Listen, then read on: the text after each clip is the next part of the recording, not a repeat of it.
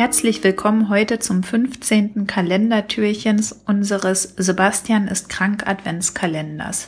Ich bin Elli Lynn und gehöre mit zu den Gründungsmitgliedern der Lesebühne und darf euch heute einen Text von mir vorstellen. Diesen Text habe ich auch für die Lesebühne geschrieben und bisher noch nicht so oft vorgelesen. Er liegt mir aber sehr am Herzen, weil ich mit ihm ein bisschen Dorfgefühl aus meiner Heimat Brandenburg verbinde und ansonsten eine Figur darin vorkommt, nämlich der alte Zwiebel, die mir schon ganz lange im Kopf rumspukte. Ich wünsche euch viel Spaß. Miau, sagt die Hofkatze und meint damit auch, dass der Sturm alles verändert habe, das kaputte Bein mit der krummen Pfote, vorher gerade und elegant, bis der Ast eines Ahornbaums darauf fiel beim großen Sturm. So dumm, murrt der alte Zwiebel und die Katze weiß nicht, ob sie gemeint ist oder der Zufall. Woher kommt der alte Zwiebel eigentlich? ruft ein Bengel vor dem Hoftor und die anderen singen im Chor Vom Acker, vom Acker und führen dabei die Spitzen von Daumen und Zeigefinger zusammengepresst, luftfarbene Fäden von ihrem Kopf in die Höhe, jedes Kind zieht drei davon. Sie stehen für die drei Haarsträhnen, die dem Alten scheinbar willkürlich vom Kopf stehen wie die grünen Sprösslinge einer schon keimenden Zwiebel. Miau, sagt die Katze und weiß selbst nicht genau weshalb. Nele lacht und macht Miau. Als Nele das erste Mal vorm Haus des alten Zwiebel stand, hatte sie ein rotes Kleid getragen mit schwarzen Punkten und einem V-Ausschnitt. Da war die Katze auf sie zugerannt, hatte kurz vor ihr einen Buckel gemacht, war dann seltsam anmutig den Vorderpfoten in die Luft gegangen, als ob sie loslaufen wolle und war ihr schließlich aus Dekolleté gesprungen.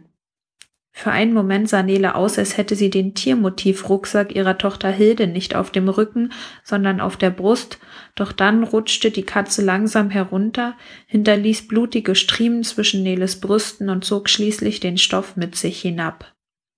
Irgendwann plumpste sie auf dem Boden. Der alte Zwiebel hatte auf der Bank vor seinem Haus gesessen, das Ganze stumm verfolgt und schließlich gemurrt, zu dumm. Nele hatte sich das Kleid hochgezogen, die roten Striemen nicht weiter beachtet und sich neben ihn gesetzt. Sie wird gedacht haben, dass ich ein Marienkäfer bin, begann sie. Meine Tochter Hilde, die liebt Marienkäfer und Katzen, aber die wiederum verstehen sich untereinander nicht, das habe ich Hilde schon oft erklärt. Eine kurze Pause entstand, genug Zeit, um zu antworten, doch niemand sagte etwas, auch die Katze saß nur stumm vor der Bank und leckte sich die Pfoten. Es ist ja schließlich ihr Bereich, also der der Katze, und den wollte sie verteidigen, weil sie ja dachte, dass ich ein Marienkäfer bin. Im eigenen Bereich, da hat niemand was zu suchen. Da stand der alte Zwiebel auf, öffnete das kupferrote Gartentor, schnipste einmal kurz und die Katze lief hinter ihm bis ins Haus. Wie ein Hund, sagte Nele, ein Hund und ein Marienkäfer. Es war zu einer Angewohnheit geworden, dass Nele zum Haus des alten Zwiebel ging. Manchmal ein, zweimal die Woche, manchmal zwei, dreimal am Tag, und immer saß er vor seinem Haus auf der Bank, neben sich die Katze, auch bei strömendem Regen, aber dann ohne Katze. Wasserscheu, hatte er das erste Mal gesagt, als es Bindfäden vom Himmel geregnet hatte und auf den leeren Platz neben sich gedeutet. Zu dumm, hatte Nele gesagt, mit einem verschmitzten Grinsen, sich eine blonde Strähne aus der Stirn gewischt und den leeren Platz eingenommen. Meistens redete sie.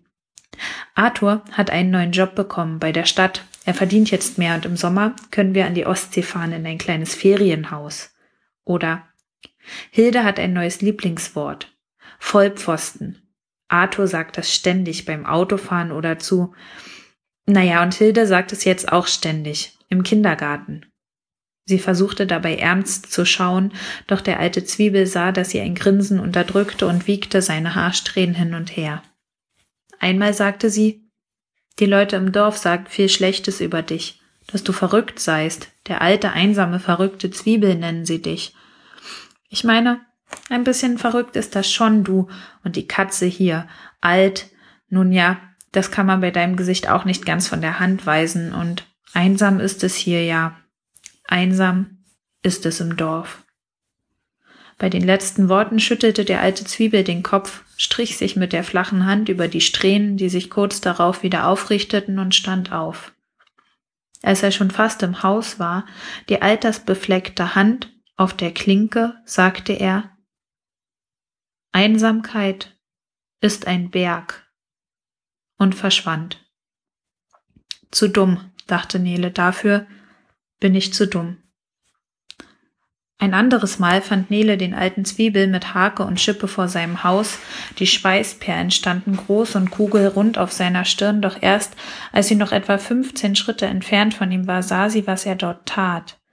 Er hakte Zwiebeln auf, verschimmelte und keimende Zwiebeln, die über die gesamte Länge seines Gartenzauns ausgebreitet vor dem Haus lagen. Die Zwiebelmafia, flüsterte sie immer und immer wieder. Von der Zwiebelmafia hatte Hilde gestern den ganzen Tag gesprochen, nachdem sie sie aus dem Kindergarten geholt hatte, und Nele hatte gedacht, sie hätte irgendeine Albernheit aufgeschnappt. Nun verstand sie. Mit einem Haargummi, das sie an ihrem Handgelenk trug, band sie sich einen Pferdeschwanz und half dem alten Zwiebel unaufgefordert mit bloßen Händen die Zwiebeln in eine Schubkarre zu befördern. Ganz schön warm, sagte sie, als sie die letzte Zwiebel in der Karre als die letzte Zwiebel in der Karre gelandet war, machte Anstalten, ihre Pulloverärmel hochzukrempeln, hielt inne und spielte dann bloß gedankenverloren daran herum.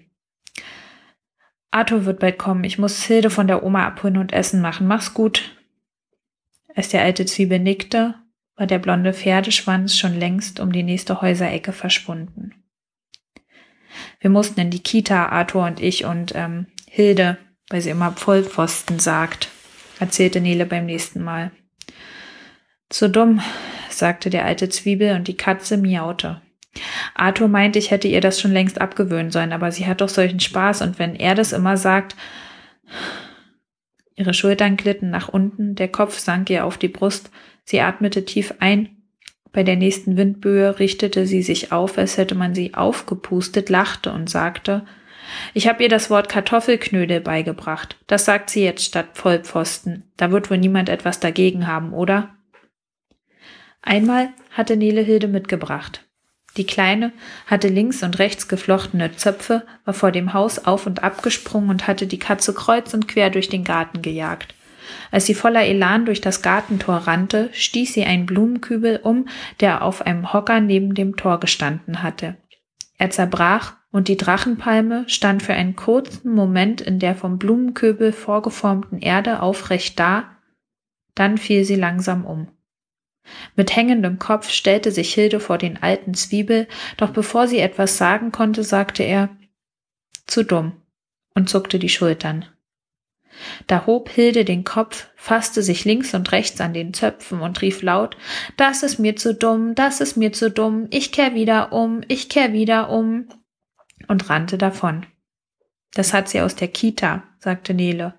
Wenn andere Kinder etwas machen, das ihnen nicht gefällt, sollen sie das sagen und weggehen. Bei den letzten Worten kam Hilde wieder angeschossen, sprang auf den Schoß ihrer Mutter und sagte Kannst du auch sagen, Mama, nicht nur für Kinder, Miau, sagte die Katze und rollte sich ein.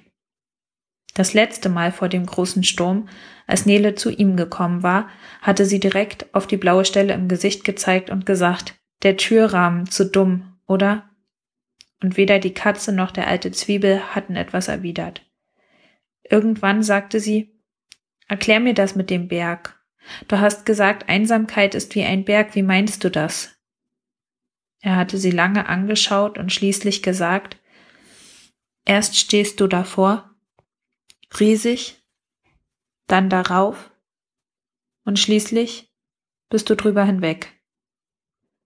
Nele wusste nicht, wovon sie mehr beeindruckt war, von den vielen Worten, die er gesprochen hatte, oder von der Erklärung selbst. Als es Abend wurde, stand der alte Zwiebel auf, ging ins Haus und kam mit einer Decke zurück, die er um ihre Schultern legte. Der große Sturm wütete vier Stunden in einer Nacht von Mittwoch auf Donnerstag. Danach waren fast keine Häuser mehr komplett gedeckt, Kein Kind konnte mehr behaupten, keine Angst vor dem Wind zu haben. Kein Baum war ganz an Ort und Stelle geblieben. Die kleine Quelle war zu einem Fluss angeschwollen. Man sagt, der große Sturm, der zeigte erst, wie schnell es gehen kann. Der große Sturm brachte die Veränderung. Am Morgen danach hatte sich eine Menschentraube vor Neles Haus gesammelt, auch der alte Zwiebel war da, aber er hielt Abstand zu den anderen oder sie zu ihm. Auch die Katze war da mit ihrem neuerdings krummen Bein. Im Vorgarten lag Arthur. Der Schädel war fast gespalten, die Erde rot-schwarz, ein metallischer Geruch mischte sich mit dem Duft von frischem Regen. Neben Arthur lag ein großer Ahornast. Nele stand im Haus hinter den Gardinen. Man sah ihre Silhouette und weiter unten am Fensterbrett den Haaransatz von Hilde. Einer aus dem Dorf deutete auf den gut fünf Meter weit entfernten Ahornbaum. Ordentlich weit geflogen, der Ast, und dann, naja, jetzt liegt er da. Eine andere sagte, hat wohl nicht sollen sein, wird schon wissen, wofür es gewesen ist. Und wieder ein anderer rief, bei dem Wetter vor die Tür lebensmüde. Der alte Zwiebel schüttelte den Kopf und sagte, zu dumm. Abends kamen Hilde und Nele zu seinem Haus, setzten sich auf die Bank neben ihn und die Katze saß wimmernd davor, wusste nicht, wie sie mit dem krummen Bein springen sollte. Hilde fasste sie behutsam um den Körper und setzte sie neben sich. Ist sie krank? Der alte Zwiebel nickte. Ein Ahornhast hat sie getroffen, hm? Sagte Nele, und es klang eher wie eine Feststellung als wie eine Frage. Der alte Zwiebel nickte. Nele atmete tief ein, zog Hilde an sich und sagte, zu dumm.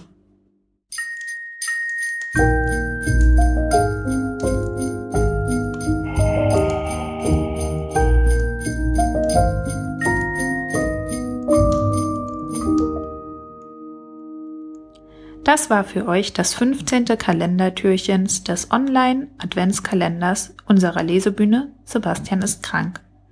Wir bedanken uns für die Unterstützung bei der Literarischen Gesellschaft Thüringen sowie der Sparkasse Saale-Holzland.